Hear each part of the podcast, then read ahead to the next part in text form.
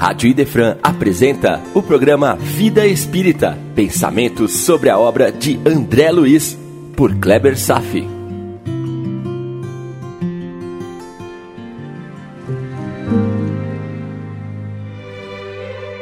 Nosso Lar, capítulo 42, A Palavra do Governador, parte 2. Nesse capítulo, falamos da grande consequência desastrosa da Segunda Guerra Mundial o medo que toma conta da alma de todas as pessoas. A população de nosso lar estava aflita e o governador manteve-se presente e ativo, trabalhando pelo reajuste do padrão emocional de todos.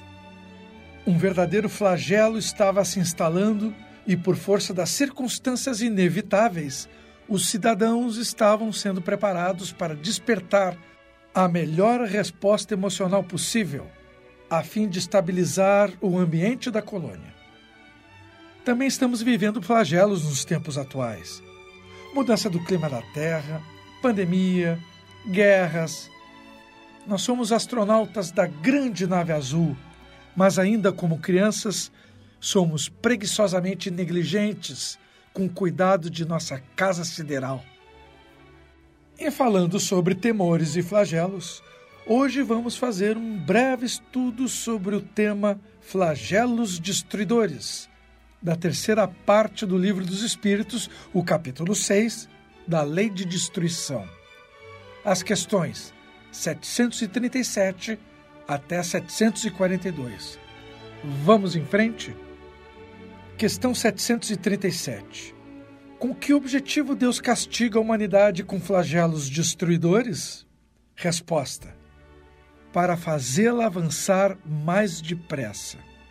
Não temos dito que a destruição é necessária para a regeneração moral dos espíritos, que sobem a cada nova existência um novo degrau rumo à perfeição? É necessário ver com que objetivo alguma coisa é realizada para avaliar seus resultados. Só lembrando aqui, meu irmão, que o plano espiritual é o plano das consequências. As coisas que acontecem em nosso mundo aqui não podem ser avaliados apenas com os olhos limitados da existência física, mas com o olhar além da vida. Nosso ambiente físico é o meio, enquanto que a espiritualidade é o fim, onde os objetivos se concretizam. Então, relendo aqui, abre aspas. É necessário ver com que objetivo alguma coisa é realizada para avaliar seus resultados os homens julgam os eventos apenas sob o ponto de vista pessoal, chamando flagelos por causa dos prejuízos que ocasionam na vida material. Esses transtornos são frequentemente necessários para fazer com que as coisas cheguem mais rapidamente a uma situação melhor, conseguindo em alguns anos o que exigiria muitos séculos. De certo que somos muito imaturos para enxergar nas fatalidades, nos flagelos, as lições ocultas que impulsionam a humanidade. Ainda precisamos um toque de fé para tentar compreender os motivos divinos para tanta dor, sem nos afetarmos com uma revolta natural que surge no meio da multidão. As lições estão bem ocultas nas crises, e o que nos aparenta são as ilusões das dores que sentimos. Faltará muita estrada a percorrer para enxergarmos a felicidade que se esconde por trás do flagelo. Apenas sentimos as dores e nos admiramos daqueles santos que ainda agradecem por elas. A destruição é lei natural de Deus e, como tal, significa que é a manifestação da mais grandiosa e perfeita justiça de Deus que se faz entre nós. E ao invés do desespero e do temor, um dia iremos agradecer pelas aparentes perturbações dos flagelos. Questão 738. Deus não poderia empregar outros meios que não os flagelos destruidores para melhorar a humanidade? Resposta: Sim, e os emprega todos os dias, porque deu a cada um os meios de progredir pelo conhecimento do bem e do mal. é o homem que não os aproveita para progredir. Portanto, é necessário que seja castigado em seu orgulho e sinta sua própria fraqueza. E antes de comentar, vamos seguir na questão 738A. Contudo, nesses flagelos, tanto o homem de bem como o perverso morrem. Isso é justo? Resposta: Durante a vida, o homem relaciona tudo ao seu corpo físico. Mas após a morte, ele pensa de forma diferente. E como dissemos, a vida do corpo representa bem pouca coisa. Um século de seu mundo é um relâmpago na eternidade. Portanto, os sofrimentos de alguns meses ou alguns dias nada representam. É apenas um ensinamento que servirá para o futuro. Os espíritos que pré-existem sobrevivem a tudo, constituem o um mundo real. São eles os filhos de Deus e o objeto de toda sua atenção. Os corpos são apenas os trajes sob os quais aparecem no mundo. Nas grandes calamidades que dizimam os homens, o cenário é semelhante ao de um exército em que os soldados, durante a guerra, ficam com seus uniformes rasgados, rotos ou perdidos. O general se preocupa mais com seus soldados do que com seus uniformes. E a questão 738b. Mas apesar disso, as vítimas desses flagelos não deixam também de ser vítimas. Não é assim? Resposta: Se considerar a vida como de fato ela é, e o quanto é insignificante em relação ao infinito, não daríamos tanta importância. Essas vítimas encontrarão em outra existência uma grande compensação aos seus sofrimentos, se souberem suportá-los sem se lamentar. Vamos ver o que Kardec comenta sobre isso. Quer a morte chega por um flagelo ou por uma causa comum, não se pode escapar a ela quando a hora da partida soar. A única diferença é que, no caso do flagelo, morre um número maior de pessoas ao mesmo tempo. Se pudéssemos nos elevar pelo pensamento de maneira a abranger toda a humanidade numa única visão, esses flagelos tão terríveis não nos pareceriam mais do que apenas tempestades passageiras no destino do mundo. O ser humano tende a acordar com a violência por ter dentro de si a violência. É a linguagem que ele entende. Muitas vezes ficamos preocupados, querendo que a destruição atinja somente os ignorantes, os homens maus, os causadores da guerra. Mas não nos preocupamos em melhorar nossos próprios pensamentos no que se refere à pureza espiritual. Muitos já não fazem o mal, mas ainda pensam no mal. Esse é um princípio aplicável a quem habita do planeta Terra. Se estou encarnado na Terra, por princípio, sou espírito da terceira classe, espírito inferior, e devo admitir a minha realidade. Deus nos mostra muitos meios para progredir, mas nós nos fazemos surdos e cegos e insistimos em decidir baseados em nossa razão limitada. Então, em certos períodos, Deus utiliza correções drásticas para nos acordar e nos fazer compreender os nossos deveres diante da vida maior. E essa é uma lição difícil de assimilar. Aliás, esse é um aspecto que vamos viver na transição planetária. Se algum homem justo desencarna nas catástrofes, sendo levado pelos flagelos, ele é compensado no mundo espiritual. O que ele conquistou moralmente é patrimônio que o acompanha onde quer que vá. É a sua salvaguarda dos sofrimentos no ambiente espiritual. O que já não acontece com um pobre ignorante que ainda prepondera no mal e na ignomínia, achando que nada vai acontecer com ele. Somente com a aquisição da maturidade espiritual é que poderemos saber das verdades mais profundas no que se refere aos intricados movimentos da vida. A vida é lindamente perfeita na sua estrutura. Acompanhando a sua continuação, o corpo é simples veste, e o tempo que o espírito usa, em comparação com a eternidade, é como um simples segundo no relógio de Deus. O que chamamos de destruição certamente vem de Deus, mas não com o terror que lhe damos significado. Devemos suportar todos os flagelos com paciência, ponderando sempre e aprendendo suas ocultas lições na profundidade que elas nos trazem. Se vamos desencarnar pelo flagelo ou por outra causa, não é o essencial aqui. O como enxergamos a vida e sentimos a presença de Deus é que faz a diferença. E é claro que esse recado serve perfeitamente para mim que estou falando aqui. Quando chegar o momento, também deverei ter desenvolvido o preparo moral para enfrentar a terrível situação que poderá se desdobrar diante de mim. Não fujo à regra. Questão 739. Além dos males que causam do ponto de vista físico, os flagelos destruidores têm alguma outra utilidade? Resposta: certamente, pois que modificam algumas vezes as condições de toda uma região. Mas o bem que deles resulta só será percebido apenas pelas gerações futuras. É bom considerar que os flagelos aparentemente são desastres, mas a sua utilidade se estende em muitas direções que somente as gerações futuras poderão observar a sutilidade. A natureza responde com violência quando a sua harmonia é corrompida por nós. Não é justamente o que está acontecendo com as convulsões climáticas no mundo?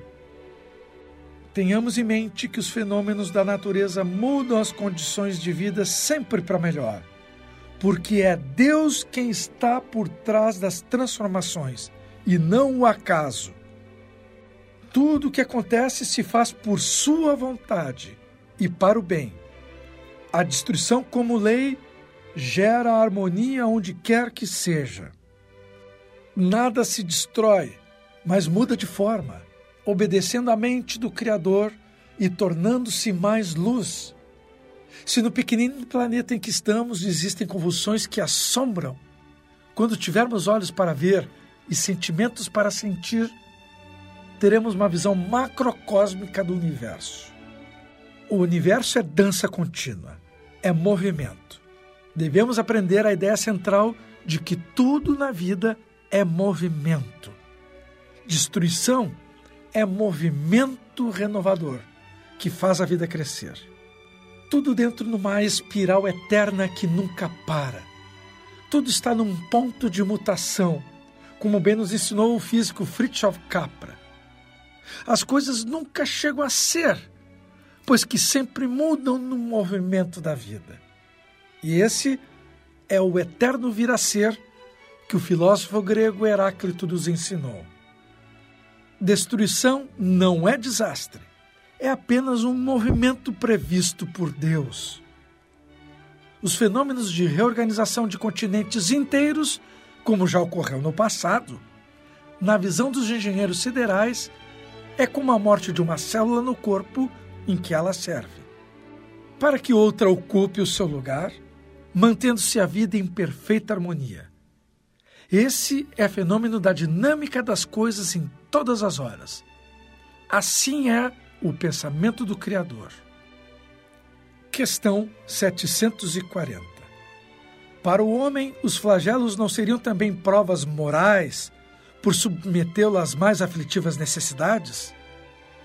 Resposta: os flagelos são provas que fornece ao homem a ocasião de exercitar a inteligência e de mostrar sua paciência e resignação diante da vontade de Deus.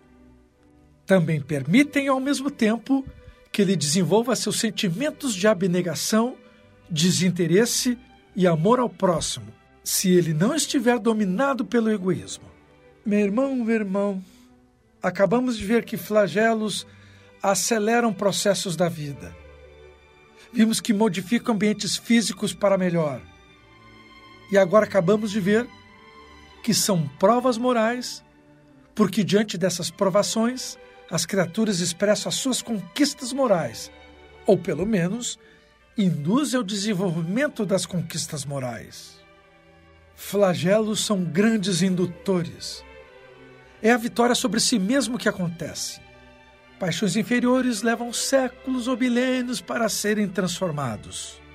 Somos milenarmente reincidentes melhorados, mas ainda próximos de nossas origens bárbaras. Por isso, os flagelos são provas morais e processos de despertamento das criaturas, mas de forma acelerada. São as necessidades que nos fazem progredir, que induzem o homem ao trabalho, desenvolvendo a sua inteligência. Os flagelos são aceleradores da transformação moral. São os meios que Deus usa para o bem da humanidade. Quando acontece uma catástrofe muito grande na Terra, todas as nações se unem pela influência da fraternidade, como aconteceu há pouco com a pandemia. É nessa união que começa a despertar o amor de umas para com as outras, onde antes não existia. Captou? A globalização nos aproximou pela informação instantânea, mas o flagelo da pandemia nos aproximou pela preocupação de todos por todos. O flagelo foi um indutor do despertar da fraternidade. E Deus sabia o tempo todo. Questão 741. É permitido ao homem evitar os flagelos que o afligem? Resposta: Sim, em parte. Mas não como geralmente se imagina. Muitos são consequências de sua própria imprevidência. À medida que adquire conhecimentos e experiência, pode preveni-los se souber pesquisar as suas causas. Porém, entre os males que afligem a humanidade, existem os que são de caráter geral e que fazem parte da vontade de Deus, portanto, são determinismos, e que cada indivíduo recebe, em maior ou menor grau, o seu impacto. E esse tipo de flagelo o homem nada pode fazer apenas submeter-se à vontade de Deus. E muitas vezes os males são agravados pela sua própria negligência. Ponto. Vamos ver, meu irmão, o que, que Kardec comenta sobre isso. Entre os flagelos destruidores de caráter geral, materiais e que não dependem do homem, devem ser colocados, em primeiro lugar, a peste, a fome, as inundações, as intempéries que impedem a terra de produzir alimentos. Mas o homem não encontrou na ciência, nos trabalhos de arte, no aperfeiçoamento da agricultura, nas semeaduras e irrigações e no estudo das condições higiênicas, os meios para neutralizar, ou pelo menos atenuar tantos desastres? Certas regiões anteriormente devastadas por terríveis flagelos não estão preservadas hoje? Portanto, o que não fará o homem pelo seu bem-estar material quando souber aproveitar todos os recursos de sua inteligência? E quando, ao cuidar de sua preservação pessoal, souber aliar o sentimento da verdadeira caridade para com seus semelhantes? Melhor dizendo aqui, meu irmão, há dois tipos de flagelo que assolam a humanidade os primeiros podem ser atenuados pela inteligência humana, desde que essa se preocupe com o bem-estar coletivo. Hoje em dia, com os avanços tecnológicos, fruto do desenvolvimento da inteligência, muitos flagelos até são evitados. Não criamos as vacinas? A engenharia genética não ampliou a capacidade de produzir alimentos? Os chamados alimentos transgênicos? As comunicações por satélite não possibilitou o serviço de alertas de catástrofes meteorológicas? No entanto, existem os segundos tipos de flagelos, que são karmas coletivos da humanidade. São processos de despertamento das almas em caminho para a luz. Quando os povos da Terra ficam à beira de uma provação coletiva, são aqueles movimentos naturais do universo determinados por Deus. Vulcões, meteoros, tsunamis. E as guerras? As guerras são evitáveis, se o homem quiser. Questão 742. Qual é a causa que leva o homem à guerra? Resposta: predominância da natureza animal sobre a espiritual e a satisfação das paixões. Nesse estado de barbárie, os povos conhecem apenas o direito do mais forte. É por isso que a guerra é, para eles, um estado normal. À medida que o homem progride, ela é menos frequente, porque evita suas causas, e quando é inevitável, saberá adicionar-lhe humanidade. A predominância da natureza animal sobre a espiritual é a ignorância do ser humano que ainda desconhece as leis do Criador. E por mais que soe paradoxal, é somente pelas guerras que alguns povos acordam para a vida melhor. Se não fosse assim, Deus não permitiria a guerra. É preciso sofrer para entender a dor alheia. A cada batalha, um manancial de aprendizado se distribui por entre os povos. Sentindo a dor, reconheceremos a dor do próximo. Apesar de todas as implicações catastróficas da Segunda Guerra Mundial, houve a permissão para que se cumprisse o controle superior provavelmente interveio em momentos cruciais, onde o destino da raça humana poderia correr risco da aniquilação.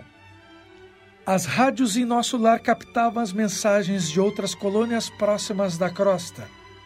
Mas a lição agora não era mais evitar, mas aprender a suportar as consequências das decisões humanas. Na guerra, um mundo espiritual inferior se junta aos homens para instigar as ideias de ódio e violência. Ao mesmo tempo, por trás dos movimentos bélicos, os benfeitores espirituais também estão sempre agindo, mudando as ideias e fazendo com que as nações em litígio aproveitem as lições pelo estímulo da dor.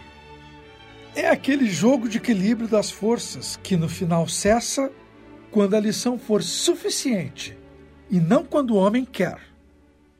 E quem determina, claro, é Deus com seus ministros. Claro, claro, claro. Eu compreendo que é difícil assimilar essa lição. Mas aqui, como na homeopatia, é a lei do semelhante curando o semelhante. As guerras são filhas do primitivismo bárbaro os homens viviam em guerra constante, lutando pela fonte de alimento e de poder. Com o passar do tempo e a evolução dos seres humanos, as guerras vão se espaçando cada vez mais, para depois desaparecerem do planeta, onde a vida será somente de paz. É um movimento social que acompanha a metamorfose das almas, que se desloca do barbarismo primitivo ao estado de fraternidade. E quem vai desaparecendo aos poucos nessa jornada é o ego humano. O homem ainda, infelizmente, só conhece um direito que sempre prevalece: o do mais forte em poder e dinheiro. Ele deixa de pensar na fortaleza da moral e no amor. Os mais fortes tomam as primeiras cadeiras nas decisões quando se reúnem para tal empreendimento. É por isso que nos indigamos quando vemos quem nos dirigem. Normalmente são homens de baixa índole. E como mensagem final, podemos dizer que a melhor guerra, a qual deveremos nos alistar para melhor combater, é a guerra interna contra os piores inimigos que existem, que são os nossos defeitos morais. Talvez não se deva lutar diretamente contra esses inimigos, sabe? Mas estimular o desenvolvimento de outros sentimentos de amor e liberdade que nos reequilibre. Isso sempre por comparação. Entendemos o claro porque conhecemos o escuro. Valorizamos o amor e a paz, pois aprendemos o sofrimento pelas guerras. Esse contraste nos dá as noções, as noções do bem e da moral evangélica. As guerras, como qualquer outro flagelo, nos une pela dor. E ao sentirmos a nossa dor, passamos a enxergar melhor a dor do nosso irmão. São os movimentos da vida leis de Deus, mais uma vez falando sobre os movimentos da vida.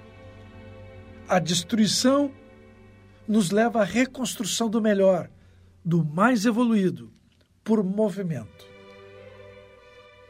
Então, baixamos a cabeça, trabalhamos e despertamos nossas luzes. E a cada dia que vivemos, vamos assimilando uma pequena gota da verdade. Por hoje era isso. Desejo paz a todos e até breve. A Rádio Idefran apresentou o programa Vida Espírita, por Kleber Safi. Todas as terças e quintas, às nove da manhã. Programa Vida Espírita